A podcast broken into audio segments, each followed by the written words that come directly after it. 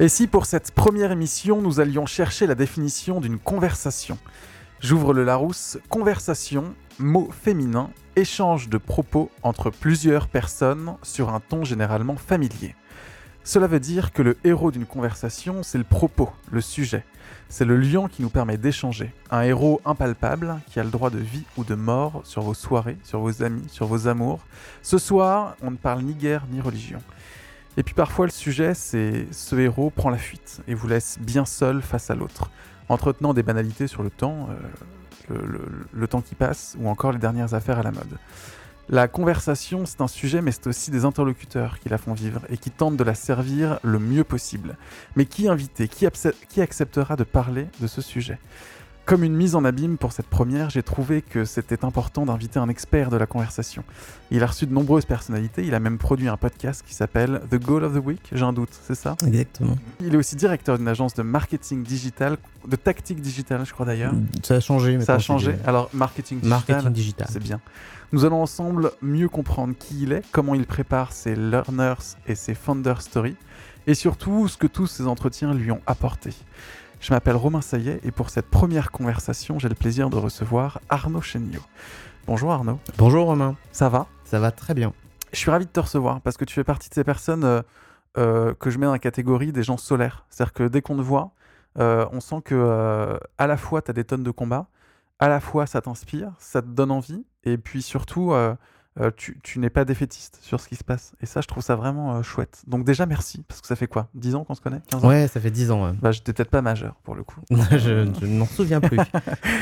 Euh, tu travailles au Nouma, tu as cofondé une entreprise qui s'appelle aussi Intuiti, donc qui est cette agence digitale. On peut dire agence digitale ou marketing ouais, digital. ouais, c'est une agence digitale. Comme le héros, je l'ai dit d'introduction des conversations, toi qu'on a fait beaucoup, c'est le sujet. Euh, c'est quoi tes sujets en ce moment? Et ça nous permettra de, mieux connaître ce que tu fais. C'est quoi tes sujets en ce moment qui te, qui travaillent? Qui me travaille la nuit. Euh, Il y, a y a d'abord un grand sujet qui est le sujet de la diversité. Euh, et dans la diversité, je mets euh, tout ce qui correspond à, l'impossibilité ou la difficulté de certains d'avoir les mêmes chances pour pouvoir euh, réaliser leur, euh, leur projet de vie. Et à l'intérieur, je mets euh, la cause LGBT, que je, je suis d'assez près, et puis, euh, puis d'autres euh, d'autres sujets qui embarquent euh, des, associations comme les Déterminés, poussées par, euh, par Moussa Camara, comme Bouge ta boîte, poussée par Marie Eloi, qui, qui aide en fait les femmes à, à, prendre le sujet de l'entrepreneuriat. Donc tous ces sujets-là sont des choses qui me, qui guident pas mal. Et puis le sujet de l'écologie, du climat, qui est un sujet hyper compliqué parce que qui impose des, qui est un sujet intime en fait, qui impose des choix, qui impose de, de entre l'idée qu'on a, la volonté qu'on a de faire le bien évidemment, euh, de pas tuer les animaux, de pas, eh ben en fait euh, se mettre en cohérence avec ça, c'est complexe. Et c'est un truc qui me hante pas mal, qui, va chercher de l'énergie en tout cas. D'accord. Euh, Est-ce que dans toutes les rencontres que tu as faites sur ces sujets-là, il y a une rencontre ou une conversation particulière qui t'a marqué? Et est-ce que ce qui t'a marqué, c'est la personne ou encore une fois, c'est le sujet? Alors moi j'ai- rencontré beaucoup de gens, j'ai eu cette chance. Et, chaque rencontre que j'ai fait, et je le dis pas parce que euh, pour les flatter, c'est pas ça, c'est a vraiment changé quelque chose parce que je choisissais les personnes. Et, donc j'ai la chance, c'est pas mon métier de faire de, de- faire des modérations ou de, des conversations. C'est vraiment j'essaie de choisir les bonnes personnes parce que j'ai envie de les voir j'ai envie de discuter avec eux. Il y a deux personnes qui, qui me reviennent là. Il y a une personne qui s'appelle Quentin Sagnier, qui était le, le fondateur de Devialet, qui est la première personne que j'ai invitée dans les cycles des euh, Founder Story. Et ça m'a marqué pour deux raisons. La première, c'est que je l'ai trouvé hyper accessible. Et alors, euh, alors que je, bon, je suis quelqu'un d'assez anxieux dans la vie, donc euh, puis j'ai un certain respect pour les choses. Enfin voilà, une éducation un peu catholique. Et du coup, ça a ouvert les portes, ça a ouvert les champs des possibles. Je me dit en fait, bah, c'est des gens normaux et, hyper engagés. Et, ça, ça m'avait vachement touché. La deuxième raison pour laquelle ça m'avait euh, interpellé, c'est qu'on avait parlé du why et de la raison. Il avait expliqué la, logique de, de De. Et j'ai trouvé chez cet homme une cohérence forte entre ce qu'il disait pour la marque qu'il avait créée, qu'il représentait, et ce qu'il était. Et il y avait, en fait, dans la conversation, il y avait eu des échanges avec euh, un public, une personne du public, qui se cherchait sur son why, c'est un start-upper. Et ça avait été hyper loin et j'avais trouvé ça assez passionnant. La deuxième personne qui m'a marqué dernièrement, c'est Guy Biramboum, qui est le, un journaliste sur, euh, actuellement sur Europe 1. Et alors l'histoire, est... on a deux minutes là oh ouais, on a une heure, tu peux y aller. Non, l'histoire, elle, est- elle est assez marrante. Euh, donc moi j'ai un chien, j'ai un, un- un berger australien, ça, qui, est un, qui est un- qui est un peu l'amour de ma vie, enfin le deuxième. Et, euh, Et qui est une star, parce que dès que tu passes quelque part avec ce chien, tout le monde tombe en amour. Ouais, c'est un, super. euh, c'est un super. Ça fait deux fois d'ailleurs que je parle de chien dans, dans ce podcast. Euh, et, euh, et en fait, il, donc un jour, je vais sur Instagram et je vois une autre personne qui est un berger australien et qui est suivi par 120 000 personnes. Et là, je me, je me vois écrire un, un post en disant bah, Moi aussi, j'ai un berger australien, le vôtre est super beau. Puis je ne l'envoie pas parce que c'est absurde, ça sert à rien, c'est débile. Donc je le fais pas. C'est vrai que ça peut être un peu étonnant comme message. Voilà, J'aime votre chien, rencontrons-nous. c'est ça. Donc du coup, je le fais pas. Je me retiens quand même. Donc c'est c'est ce qui était un peu euh, intéressant. Et, et- et deux jours après, je suis euh, invité à Rouen. Je suis jamais allé à Rouen. J'étais invité à Rouen pour faire une conférence sur euh, un truc assez marrant sur les sur l'ego, la place de l'ego dans les sociétés, etc. Et, euh, et ensuite, je sors de, de cette conférence, je me pose euh, sur une terrasse, je, je prends un, un café, et il y a un type qui arrive vers moi avec un bob et qui se pose euh, à table et qui commence à discuter avec moi. Et j'avoue que sur le moment, peut-être le bob, j'en sais rien, mais j'étais pas hyper ouvert. D'accord. J'ai cru que tu allais faire l'inverse. Genre, Je me suis dit, pourquoi pas? Non, non, Mais non, non, non, non, euh, c'est vrai que j'étais pas hyper ouvert, mais le, le, le- le personnage était assez intéressant. Et puis à un moment, je vois son, son badge et je me rends compte que c'est ben, Guy Birambaum, c'est le mec que j'avais voulu taguer le dimanche en ce- ce- cette histoire de chien. Et donc là, du coup, je tombe un peu dénu. Et, euh, Mais quelles sont les raisons pour lesquelles ils sont... il est venu te voir? Alors on y vient. On y vient à ça. Euh, Parce qu'il a vu ton chien, il non, s'est pas dit, du tout. beaucoup non, mais il ne connaissait pas du tout. Non, non, non, je sais pas pourquoi, mais, mais on y vient parce qu'il m'a, il m'a. C'est pour ça que cette rencontre m'a marqué. C'est qu'elle, elle, elle l'a mis un mot sur quelque chose que je voyais au jour le jour et je ne comprenais pas ce que c'était. Donc je vais vous donner le mot. Vous allez attendre un tout petit peu, puisqu'on on dit, commence à discuter. Puis il m'explique qu'il y a eu un, un moment de sa vie qui était très douloureux, douloureux, pardon, parce qu'il euh, il se faisait euh, complètement harcelé et, et sur sa sur sa religion, enfin sur euh, c'est- je peux dire sa religion, sur le fait d'être juif. Et, et ça a été assez loin. Il en a fait un burn-out, il en a écrit des livres. Et à ce moment-là, à cette époque, on sortait pas loin de, de- des sujets de la manif pour tous avec les, débats. Ce qui, moi, m'avait assez affecté. Parce qu'en plus, j'habite dans Rochereau, donc j'ai pu voir tout le monde, là, c'était sympa. Et, euh, et donc, on avait ce, point en commun, on commençait à discuter, puis on- il me dit, bah tiens, je, te ramène en voiture à Paris. Et, euh, et dans la voiture, on commence à discuter d'autres choses. Et à un moment, on parle d'un truc où il me dit, on arrive à parler de, des lieux où on a vécu, et lui a vécu au 46 rue du Temple, au troisième étage, pendant un certain temps, quand il était plus jeune. Il se trouve que j'ai habité au 46 rue du Temple, à l'étage au-dessus, pendant deux ans. Et donc là, euh, heureusement que j'avais pas le volant de la voiture. euh, et je lui dis, mais qu'est-ce que c'est que ce truc, en fait? Et il me dit, ça s'appelle la synchroni- synchronicité. Et il me dit, la synchronicité, c'est le fait de, que ces planètes s'alignent à un moment et que tu trouves des points d'intérêt chez les gens qui te semblent euh, magiques, inopportuns, mais en réalité, c'est pas un hasard. C'est pas un hasard si on a euh, le même chien. C'est pas un hasard si on s'est retrouvé à cette même conf, si on change vraiment le truc. Moi, je suis venu pour euh, un, ami qui, était, qui m'avait proposé et le sujet m'intéressait, le sujet l'intéressait aussi. Il y a, tout un ensemble de choses qui sont pas réellement des, des hasards, mais plutôt des, des valeurs euh, communes, des, des points communs, euh, des histoires communes et qui font qu'à un moment, ces gens se rencontrent, ont des choses à se dire. Et quand ça arrive, on trouve ça magique. Et ma vie, elle est beaucoup faite de ça. Et je savais pas ce que c'était, donc j'ai trouvé ce mot. Euh, et c'est un peu le, le- le sujet des conversations et je trouve que je trouve les plus passionnantes. C'est quand euh, tu suis ces synchronicités. Euh, ce qui est intéressant dans ce que tu dis, c'est que finalement, le sujet et la personne sont extrêmement liés. Et que finalement, ce qui est intéressant dans une conversation, c'est la cohérence entre le sujet et la personne. Complètement, ouais. Est-ce que selon toi, alors tu parlais de Quentin Sagnier, de, de ce, ce fameux why, est-ce que selon toi, c'est justement ce why qui fait ce- ce- ce- ces missions en fait? Au-delà du sujet, en fait, euh, c'est la mission que tu te donnes qui te rend, non pas intéressant, mais qui, qui permet du coup d'échanger avec les autres, qui est un prisme qui permet d'échanger avec les autres. On le voit comme ça ou?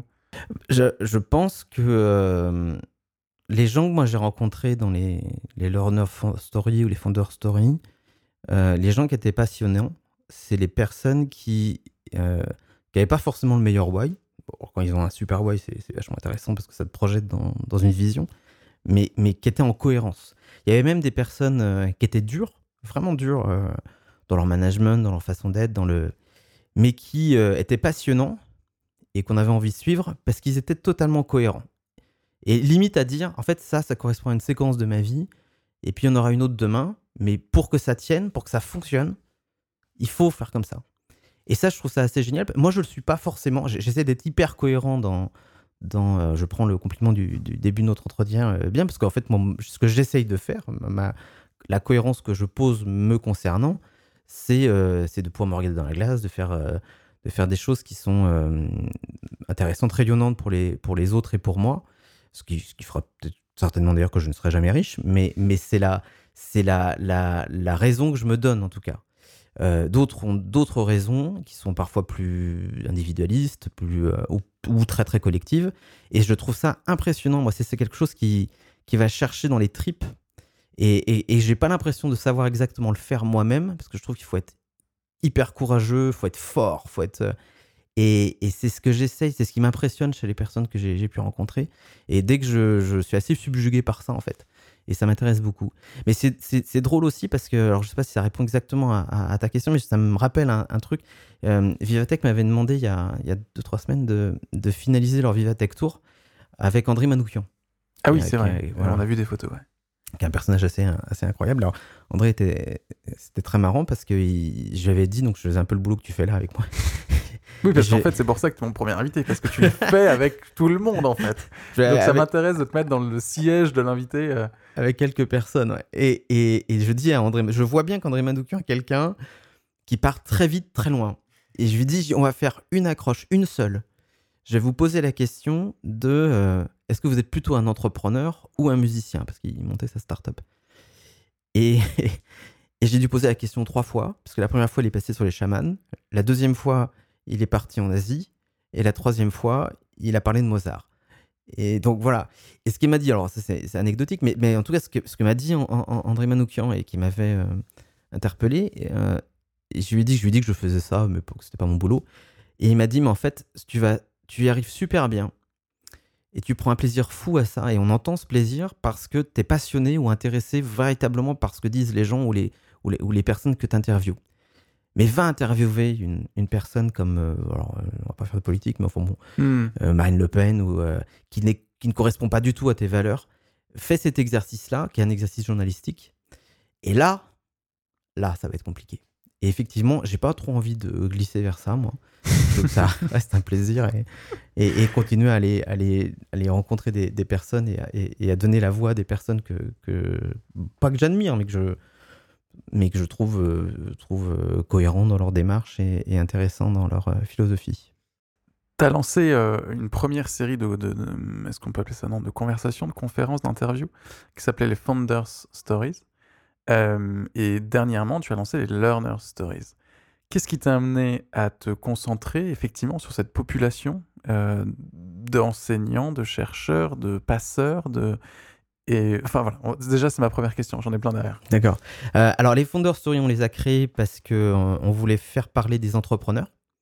Donc l'idée c'était vraiment euh, de, au niveau des de s'adresser aux, start-upers et de leur donner l'occasion d'échanger avec des gens qui sont soit très éloignés dans les amphis. Et les Learner Story, on les a créés ensuite parce que Numa est en train de, changer véritablement et d'aller sur un focus très fort sur la partie éducation. Et on s'est dit, mais en fait, on, devrait aller euh, chercher des artistes, des sportifs, euh, des entrepreneurs également, et puis essayer de comprendre comment eux apprennent, ou alors quelle est leur conviction forte sur euh, l'apprentissage et leur différence là-dedans. Donc on est allé chercher, alors grand respect aux Napoléons, j'ai dit à mon et Olivier, qui sont les fondateurs des Napoléons dernièrement, puisque les, premières Learner Stories, je me, suis servi dans, dans le réseau des, des Napoléons. Euh, avec tout le respect que j'ai pour eux. Euh, et d'ailleurs, j'ai invité Olivier Mondet à, en faire une. Et euh, finalement, j'ai l'impression que, parce que j'étais là effectivement à la rencontre, mm. je pense que ça fait partie totalement de l'ADN des Napoléons, à un moment donné, d'avoir une, communauté et que chacun pioche dedans et crée de la valeur. Ouais, ouais, et puis sur les logiques de respect, de... donc ça, ça marche très fort. Alors le premier, c'est Yaron Herman, qui est un janiste, un, un jazziste de génie, voilà, son ami qui, fait un deux, géniste. voilà, ce qui fait un géniste, euh, et, et, qui est devenu un, très bon copain. Euh, et on avait fait ça au silencio et on avait fait une conversation assez intéressante puisque on mariait la. Yaron a une, une histoire assez folle puisqu'il a appris le piano à 16 ans.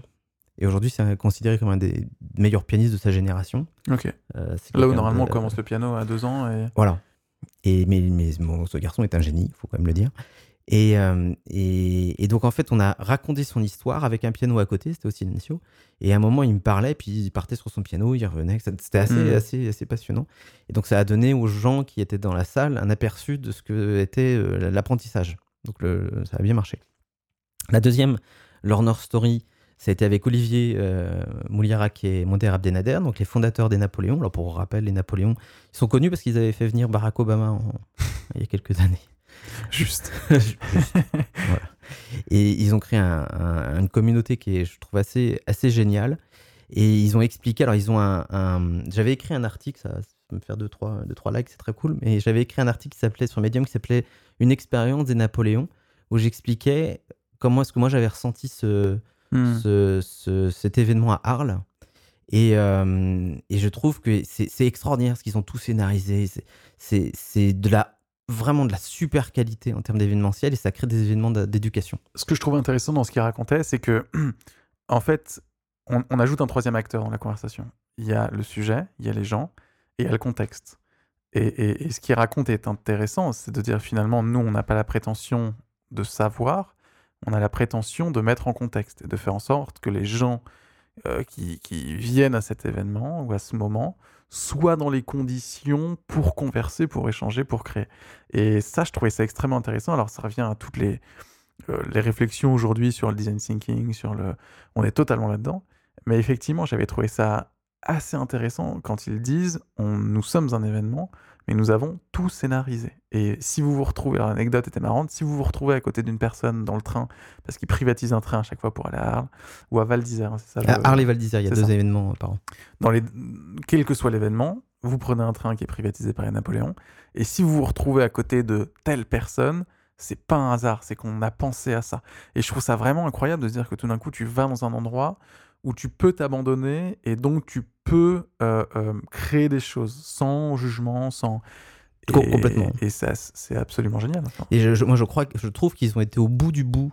Enfin, il y a peut-être encore des étapes, il y a une porte à, ouvrir, j'en sais rien, mais de, de, de, de ce sas, de cette, de ce, cette contextualisation qui permet euh, d'accueillir la conversation avec l'autre, d'être sécurisé, de se sentir bien. Moi, j'avais vécu un autre moment qui était assez exceptionnel là-dessus, qui était avec The Bridge. Alors, The Bridge pose des questions.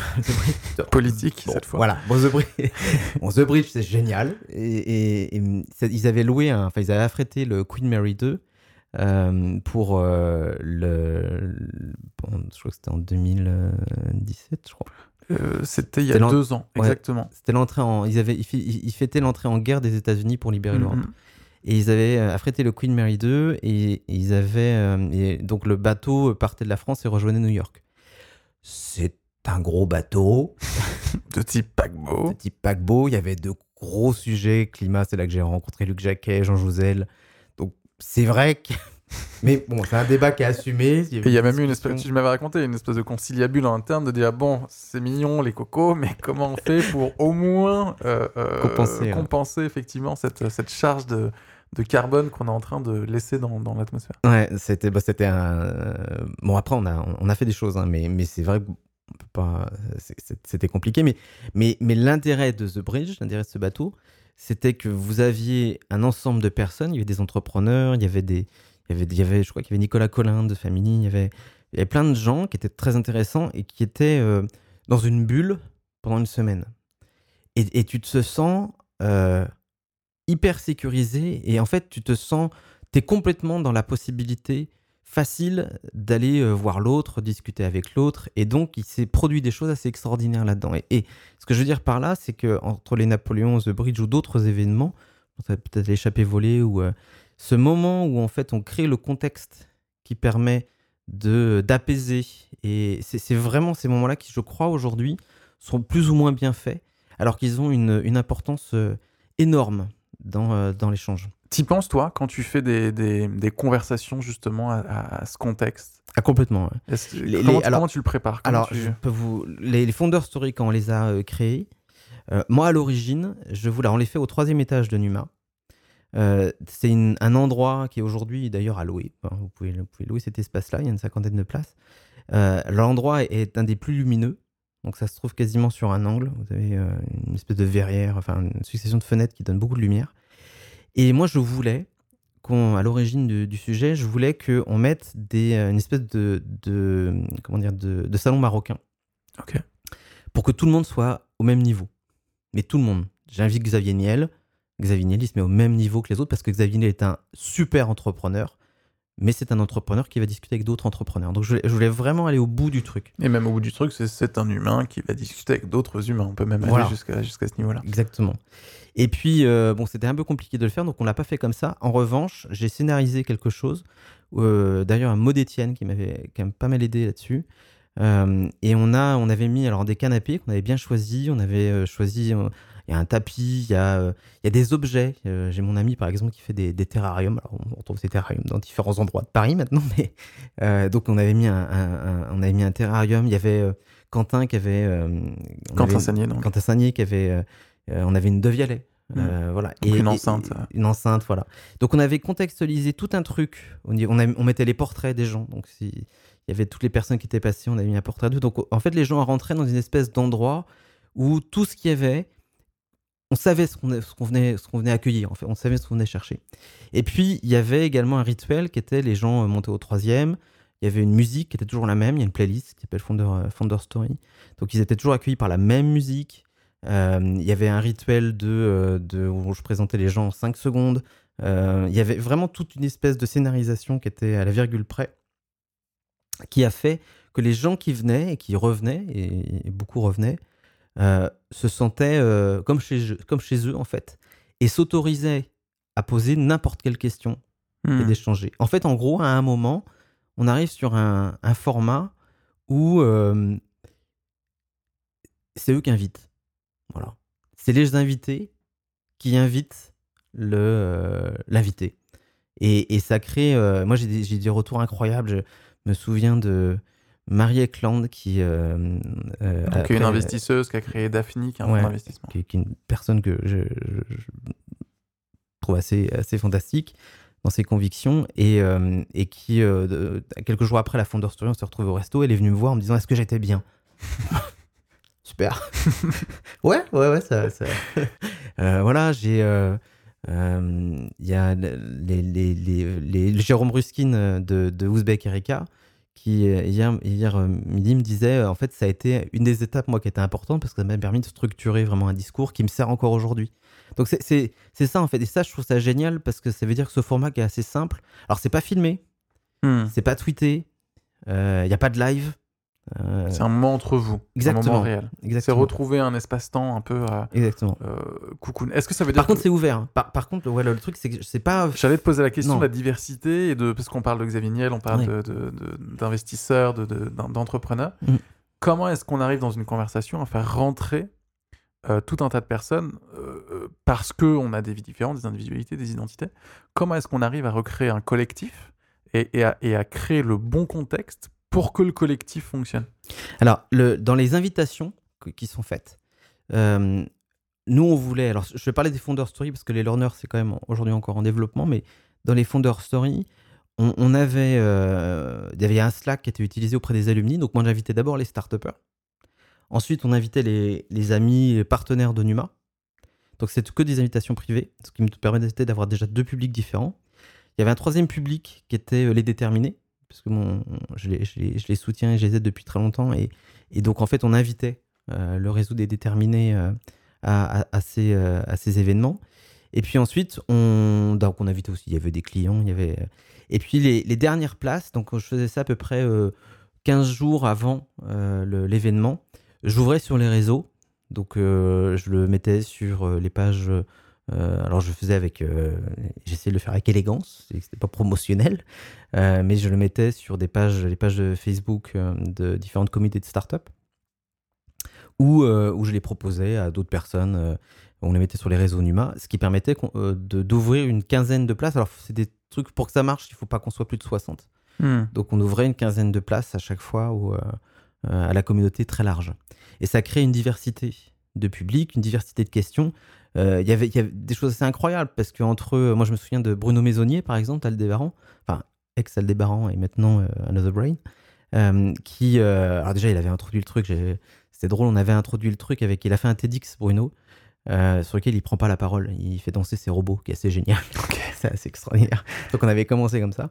Et, et, ensuite, il avait eu des questions, donc à la fois de gens qui étaient dans l'IA, donc qui posaient des questions très techniques, euh, des, dans l'IA, excuse-moi. Dans l'intelligence artificielle. Parce que notre brain, c'est euh, ah, vraiment sur l'intelligence artificielle. Et donc, il posait des questions très techniques. Il y avait euh, des gens qui étaient plutôt. Qui, dont la partie IA qui les intéressait, c'était la partie sociétale. Donc, on partait tout de suite sur la partie politique. Et puis, il y avait des gens qui étaient des nouveaux entrepreneurs. Et qui, je me souviens d'une question qui dit Mais, mais vous, vous m'avez l'air d'être quelqu'un d'important. vous m'avez l'air d'être quelqu'un de riche. complètement, hein. c'est vrai. Comment on fait? Ok, d'accord. La question existe. Partons sur cette base. Très bien. Et c'était, c'est incroyable d'avoir ce type de, de toute cette, euh, ouais, cette diversité en fait de questions. Et je, je pense que c'est ça qui était apprécié dans ce format-là. Euh, et puis après, il y avait, euh, on faisait un, un petit buffet, bière, et puis etc. Et je libérais tout le monde. Je suis assez strict sur les horaires, donc je, je libérais absolument tout le monde à 20h30.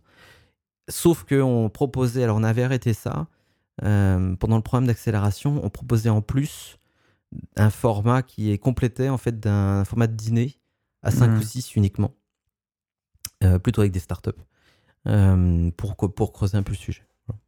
J'ai une question parce que moi j'ai une problématique. en fait, j'invite des gens pour régler mes problèmes. C'est une espèce de psychologie un peu. non, c'est pas un problème. C'est juste que je trouve que très souvent, il y a quand même une problématique qui est majeure, qui est de se dire comment est-ce que je fais dans un cadre qui n'est pas une conversation euh, réelle, je dirais, où réellement il y a des, euh, c'est prévu, c'est organisé, c'est machin, euh, pour avoir des sujets de conversation? parce que j'ai beau adorer les conversations et en organiser et compagnie, je me retrouve quand même parfois avec absolument rien à dire à la personne en face. Peut-être parce qu'elle est pas intéressante. C'est ce qui t'arrive là ou Non, non, pas du tout. non, parce que euh, je te pose la question parce que tu rencontres beaucoup de monde hors de ces Learner Stories ou Founder Stories. Comment tu fais? Est-ce que tu as, euh, je sais pas moi, une recette, un truc? Est-ce qu'en ta tête, tu as trois sujets clés universels qui passent pour tout le monde et tu sais que tu peux. Euh, euh, parce qu'il y a quand une image derrière. Quand tu racontes l'histoire de dis non, il fait beau aujourd'hui, moi-même, j'ai ce truc de putain, il doit me prendre pour un débile. le mec n'a aucune conversation. Et tu as quoi? Tu as, trois combats, trois sujets types, trois. comment ça marche quand, quand es pris un peu au débeauté? Euh, il est 22h, tu es un peu fatigué, tu rencontres quelqu'un, oh, tu dois faire la conversation parce que voilà, tu auras peut-être envie de l'inviter sur une learning, une learner pardon, story et tu aimerais aller plus loin. Alors moi, il y, a quand même deux choses. Un, euh, alors j'ai un métier, euh, que ce soit pour Intuiti ou, quand on l'a créé, on a essayé de créer tout un écosystème autour. J'ai un métier qui est très social et qui m'invite à m'intéresser à beaucoup de sujets j'ai la chance d'être euh, un papillon ou un bambi, je sais pas. Enfin, mon, ami me traite souvent de bambi. je, vois un truc passer dans le jardin, je m'émerveille. Je, voilà. Je te vois très bien courir comme ah ça. Ah oui, je sais un peu comme voilà. Sautiller un peu dans les jardins. Mais la, la, réalité, c'est que je creuse tous les sujets m'intéressent vraiment. Donc je les, je les et, et, je me fais de la, de la une culture là-dessus. Et puis j'ai une deuxième euh, qualité, c'est que euh, alors merci mes études de droit, mais j'ai euh, j'emmagasine pas mal. J'ai une bonne mémoire, j'emmagasine pas mal. Je connais, je me fais des, des, notes sur tout. Euh, et donc, du coup, assez facilement, j'arrive à rebondir sur des sujets qui, pour le coup, à peu près tous m'intéressent. Euh, ensuite, donc ça c'est pour, pour, répondre à la première question, c'est que assez facilement, c'est vrai que les gens peuvent m'embarquer, je peux m'embarquer sur des, des sur des questions. Euh, enfin, j'en aurais toujours une, quoi. Hmm. C'est parce que je m'intéresse, je creuse beaucoup les sujets, je m'intéresse beaucoup à ça. En revanche, euh, dans ta question, il y avait deux sens. Il y avait aussi la question de 22 heures et de hmm. pouvoir tenir une conversation avec quelqu'un. Euh, moi, je la tiens pas. non, mais objectivement, en fait, j'ai alors j'ai un métier qui est très social, mais dans ma vie perso, je, je suis pas ours, mais je me protège énormément euh, et mes plus grands plaisirs, c'est d'aller euh, me balader euh, en forêt avec le chien. Et tu mets des photos sur Instagram Voilà, j'en mets ouais, quelques-unes, mais donc je me protège beaucoup là-dessus. Je protège beaucoup mon couple. Enfin, j'essaye. Je, je, protège beaucoup, beaucoup mon. Enfin, j'essaie de beaucoup protéger mon intimité. Et, et, et, donc, du coup, bah, la personne à 22 heures où je sens que ça passe pas, bah ça passe pas et je, peut-être même être un peu maladroit, mais je, rentre chez moi. En fait, il y a un truc que je fais aussi dans les événements, parce que du coup, je fais beaucoup d'événements. Et, ce que j'explique, c'est que quand je vais dans des événements, j'essaie de me fixer, fixer un ou deux objectifs, donc soit une ou deux personnes à rencontrer, soit je sais exactement qui je veux rencontrer. Et si au bout euh, de euh, trois quarts d'heure, euh, je sens que ça ça marchera pas ou ça va être compliqué ou je force pas je force absolument pas le trait, je, je, je, rentre euh, chez moi, je me pose et puis c'est pas très grave, ça, ça, se reproduit à un autre moment et ça permet vraiment de se protéger et, et de d'avoir alors euh, le mot est horrible de networking et tout, mais de, moi je ne conçois pas le networking comme euh, monter sur une table, euh, faut des bouteilles de champagne à tout le monde et avoir une gourmette en or, c'est pas trop mon truc. je suis plutôt timide. Qui fait ça bah, y en a. Hein. Et, et, donc du coup, bah, du coup les, les conversations et, et les faut, faut, ouais, faut que ça s'aligne bien. Encore une fois, c'est pas mon métier. Enfin, mon métier est de, créer les écosystèmes autour de, marques comme Numa, mais, mais je force pas. Euh, je vais essayer d'aller vers les personnes ou les sujets qui, en vrai, m'intéressent. Est-ce que ça, les entrepreneurs que tu accompagnes, ils le comprennent? Il y a un article de blog, moi, qui m'avait beaucoup inspiré, euh, par le fondateur de The Product Hunt, euh, qui explique, enfin, il, a fait un, article. Alors, malheureusement, ça fait un mois que je le recherche, cet article, je le retrouve plus. Mais le sujet de l'article, c'était euh, avant de monter votre boîte, créer un média. Créer une communauté autour de vous pour sentir suffisamment quelles sont les attentes, les désirs, les besoins autour de vous. Et à partir de là, vous développerez peut-être une entreprise, une start-up, ce que vous voulez. Mais commencez déjà par vous entourer. Euh, ce qui est intéressant, c'est que j'ai l'impression que toi, tu es assez à l'aise avec cette idée. Euh, pour un peu te connaître, mais j'ai l'impression que finalement tu accueilles des start-upers au Numa, mais c'est partout pareil, euh, qui ont fait l'inverse. Est-ce que ça, c'est une culture qui est même pas accessible, qui est compréhensible, qui est audible pour eux? C'est intéressant parce que tu as. T'as deux. Enfin, je sais pas si. Je vais, je vais essayer d'y répondre. En... Je pense à deux personnes là. je pense à Jean-Charles Samuelian et je pense à Loïc Soubéran. Alors, le deuxième, je le connais. Le premier, définis-nous qui. Jean-Charles Samélian, c'est le fondateur d'Alan et qui avait créé avant euh, une autre structure qui s'appelle. Euh... Oh mince. C'était, ils, créent des, les sièges d'avion, les... ils ont créé les sièges d'avion les plus légers du monde. Et voilà, j'ai plus le, j'ai plus le nom, peu, peu importe. Et, et, et, dans donc, le cas d'Alan, donc, et puis l'expérience, c'est, c'est Launcher. Et dans le cas de Jean-Charles. Et anciennement euh, Tid. Tid, ouais. Et dans le cas de Jean-Charles, dans les deux sujets qu'il a eus, il n'a pas créé d'écosystème autour de lui, mais il a approfondi de manière quasi scientifique euh, le sujet. Il l'a creusé, mais tellement. Enfin, par exemple, sur l'assurance, d'Alan, il m'expliquait qu'il avait, il s'était tapé tout le code d'assurance. Il allait tout manger, quoi. Et, une capacité à comprendre parfaitement l'endroit où il va aller, qui lui a donné une force et une, une capacité à aller très très vite et à prendre très très vite le sujet euh, qui laissait, qui coiffait au poteau euh, beaucoup d'autres, d'autres, d'autres euh, concurrents. Et Loïc euh, c'est pareil sur le sujet de, du food, il a tellement creusé le truc qu'à un moment il a eu cette capacité, alors qu'il était parti sur un premier projet, de pivoter carrément son, sujet et puis d'aller sur un autre qui était le, le la, distribution des tickets restaurants, alors que c'était pas le, projet d'origine. Donc, je ne sais pas si euh, euh, l'idée de dire il faut bien comprendre, enfin, il faut d'abord créer son média ou son écosystème pour ensuite. J'ai pas l'impression que c'est ce que font les start-upers. Euh, dans ceux que, que je connais ou ceux que j'ai pu rencontrer, ils, ils définissent une problématique. Euh, pour définir cette problématique, ils s'intéressent forcément au, au, marché. Et ensuite, ils creusent le marché de manière mais hyper approfondie euh, ils s'entourent des bonnes personnes pour comprendre toutes les problématiques, tous les, les enjeux, tous les, les, euh, ce qui peut les limiter euh, dans, dans, leur action. Et puis ensuite, ils craquent ce truc et ils avancent. Voilà. Je sais pas si ça répond exactement à ce que. Donc... Non, non, mais c'est intéressant parce que c'est-à-dire que du coup, ça confirme le fait qu'effectivement, il n'y a pas de, de, de, de, proximité aujourd'hui avec cette idée de média.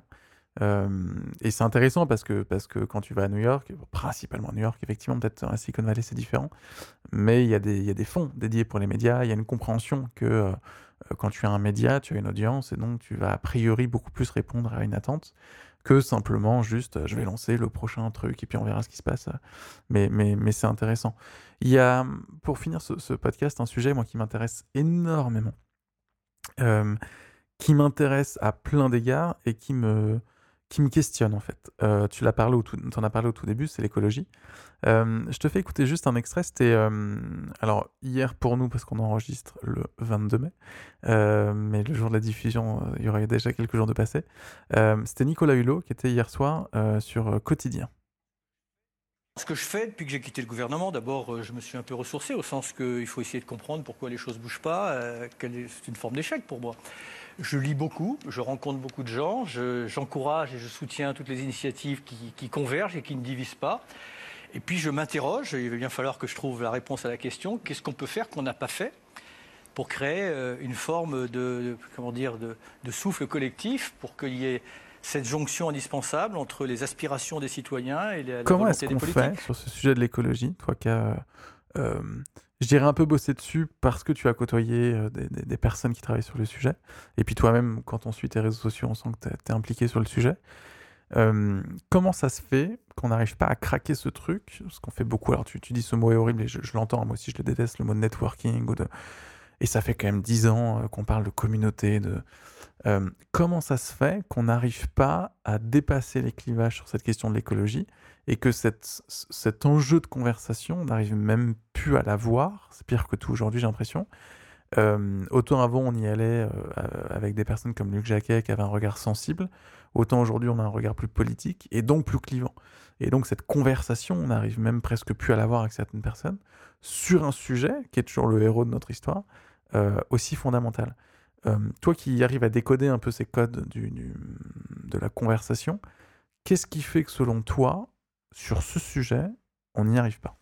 Parce que je crois qu'on touche à l'intime. Je crois qu'on touche à, alors, y a, on peut, il y a tous les sujets de, société et il y a quand même une séquence actuellement politique, historique, euh, mondiale, qui est euh, un sujet de vision. En fait, il y, a quand même des mondes qui s'affrontent. Euh, mais je le dis sans, sans, euh, quand je dis il y a des mondes qui s'affrontent, il y a aussi des gens qui aujourd'hui euh, appellent à vivre mieux, et je pense pas qu'en France, hein, euh, et, qui voient dans l'écologie ou l'environnement des sacrifices parce qu'on les a pas projetés sur d'autres modèles de société qui, peuvent être et qui sont, à mon avis, meilleurs, mais en fait c'est un schéma de pensée qui est très compliqué à, à, faire changer parce que ça touche à l'intime, parce qu'on a l'idée de sacrifice qui revient tout le temps, parce qu'on se dit pourquoi moi et pas les autres. Euh, et ça, je crois que c'est vraiment là que ça se joue.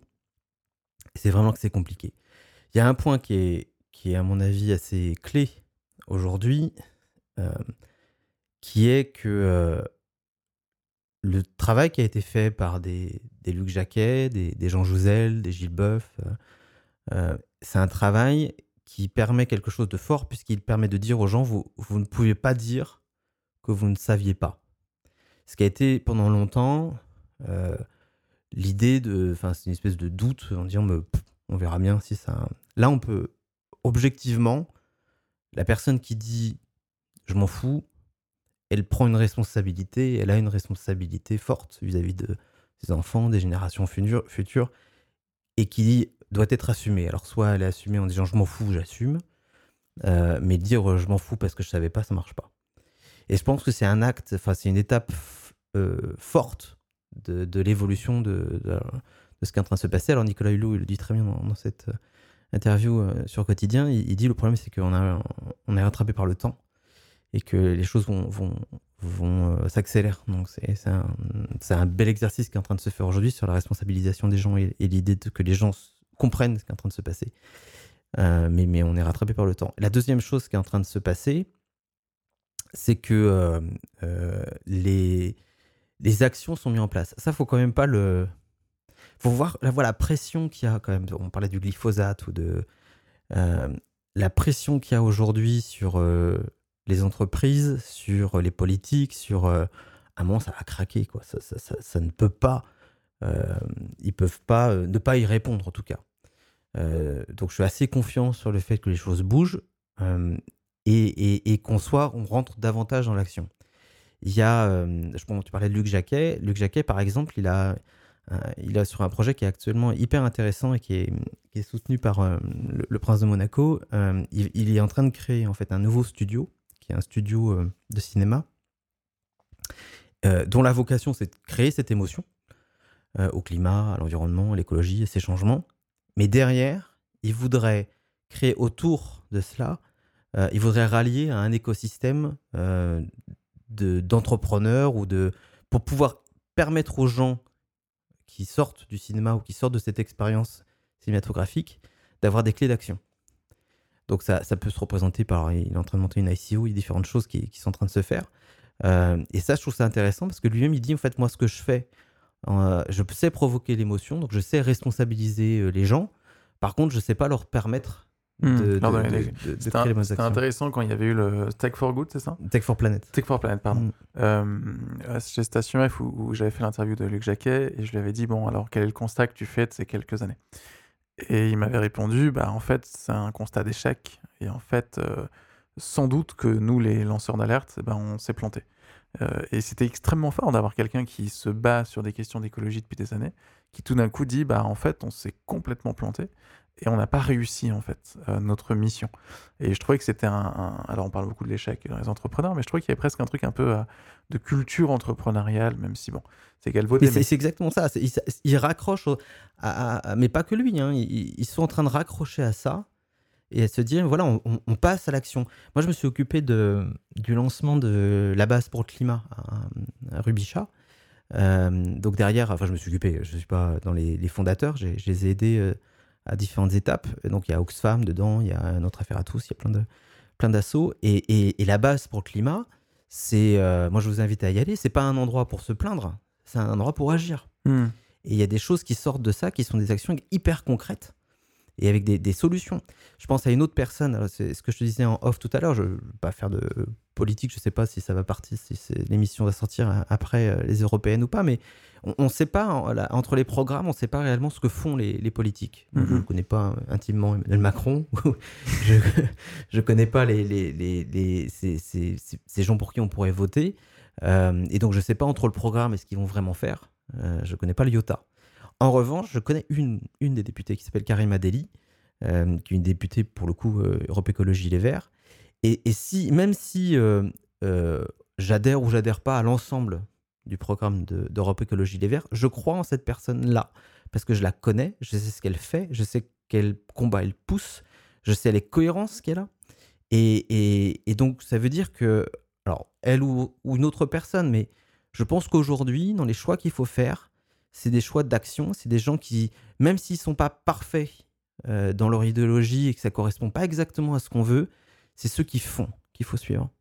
Et, je suis assez confiant en vérité sur les, les 3 ou 4 prochaines années, alors assez peu confiant sur, sur euh, l'ordre de la planète. Enfin, euh, on, on, voit ce qui est en train de s'accélérer et c'est à chaque fois, chaque info est dramatique assez confiant sur euh, la capacité de ces gens-là. Je pense à Walter Bouvet qui a créé Openland. Euh, qui est l'ancien directeur de Terra Echo. L'ancien directeur de Terra Echo. Je regarde, euh, je vous dis, j'étais avec Ouzbek Erika, les, les, sujets qu'ils portent sont des sujets qui sont des sujets sur l'écologie, sur le climat. Tout est en train de se rallier à, ça, en fait. des structures comme Danone sont en train de d'aller d'intégrer ça dans leur schéma de stratégique fait, il y a beaucoup de boîtes, beaucoup d'organisations de, qui sont en train de s'aligner à ça. Les seuls qui ne le font pas, les seuls qui ne s'alignent pas à ça, c'est certains politiques. Euh, et, puis, euh, et puis pour euh, toute la partie, je vous le disais en, je disais en intro, enfin tout à l'heure, en disant qu'il y, y, a des gens qui y voient un sacrifice, je crois qu'en fait, simplement, enfin simplement, c'est pas simplement, c'est il faut, il faut y répondre. Il faut prioriser cette réponse-là, parce qu'on ne pourra pas faire les choses sans eux, évidemment. Euh, et, donc ça veut dire que euh, les gens qui se sentent euh, sacrifiés de ce nouveau, sur ces nouveaux schémas, ben faut, en fait, faut, faut prendre le, sujet à bras le corps. Il faut, faut effectivement les, les, aider. Alors, il y a des choses qui peuvent être faites radicalement. On parlait de, de, sur le transport, sur, sur la santé. Il y a des, voilà intégrer en fait. J'en discutais avec mon père il y a pas très longtemps et je, je finirai là-dessus. C'est que moi, ce que je crois, c'est que les, les, les, logiques écologiques aujourd'hui, euh, mon, mon, enfin mon père me dit en fait c'est un truc, c'est ça, ça, ça, mérite pas un parti parce que ça devrait être euh, partout. Hmm. Le problème, c'est qu'en étant partout, c'est un moyen de quelque chose qui est plus grand, et le, ce qui est plus grand, c'est l'économie. Mais si on inverse le truc, si on dit que l'ensemble doit servir des logiques qui sont des logiques à la fois écologiques et sociales, et que l'économie se met au service de ça, on change de paradigme. Et on change de société.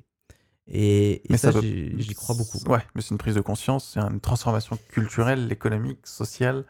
C'est pour ça, c'est ce que je disais tout à l'heure, c'est compliqué, euh, mais euh, c'est compliqué, mais la phase 1, c'est qu'aujourd'hui, c'est plus possible de se cacher derrière. Il n'y a que des, des, abrutis comme Trump qui, qui ou alors des calculateurs, peut-être qui, qui, qui comprennent pas ça ou qui s'en foutent. Euh, enfin, le type est capable de faire un golf euh, en détruisant des dunes face à la mer en Irlande. Donc bon, je pense que franchement, objectivement, je, je, c'est pas un problème d'intelligence, c'est un problème de de vision de, du monde. De, voilà, de vision du monde et de valeur. Euh, mais, euh, mais à part lui, à part euh, le, le, on peut pas dire que ça n'existe pas. Mm. Ça existe.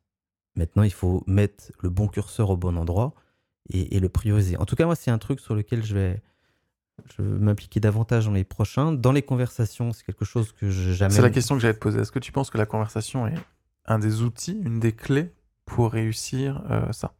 Bah, J'ai un exemple assez concret. Euh, le... Il y a trois, un mois peut-être, euh, j'avais invité Frédéric Mazella dans le cadre d'un club qui s'appelle le Club Magellan. Et, et Frédéric donc, a parlé de Blablacar, a parlé de, de beaucoup de choses. et il a, il a expliqué en quoi Blablacar était un, un des acteurs aussi de bah de, de, de, cette transformation. De cette transformation. Et puis à la fin, je lui ai posé la question, je lui ai dit, mais toi, très concrètement, dans tes choix d'investissement, dans, tes, dans ce que tu veux faire demain, il m'a dit, moi, en fait, c'est très clair, c'est que des investissements qui sont associés à ces enjeux-là. Hmm. Euh, donc, je trouve que quelqu'un comme lui, qui pose ça, bien, va en amener d'autres.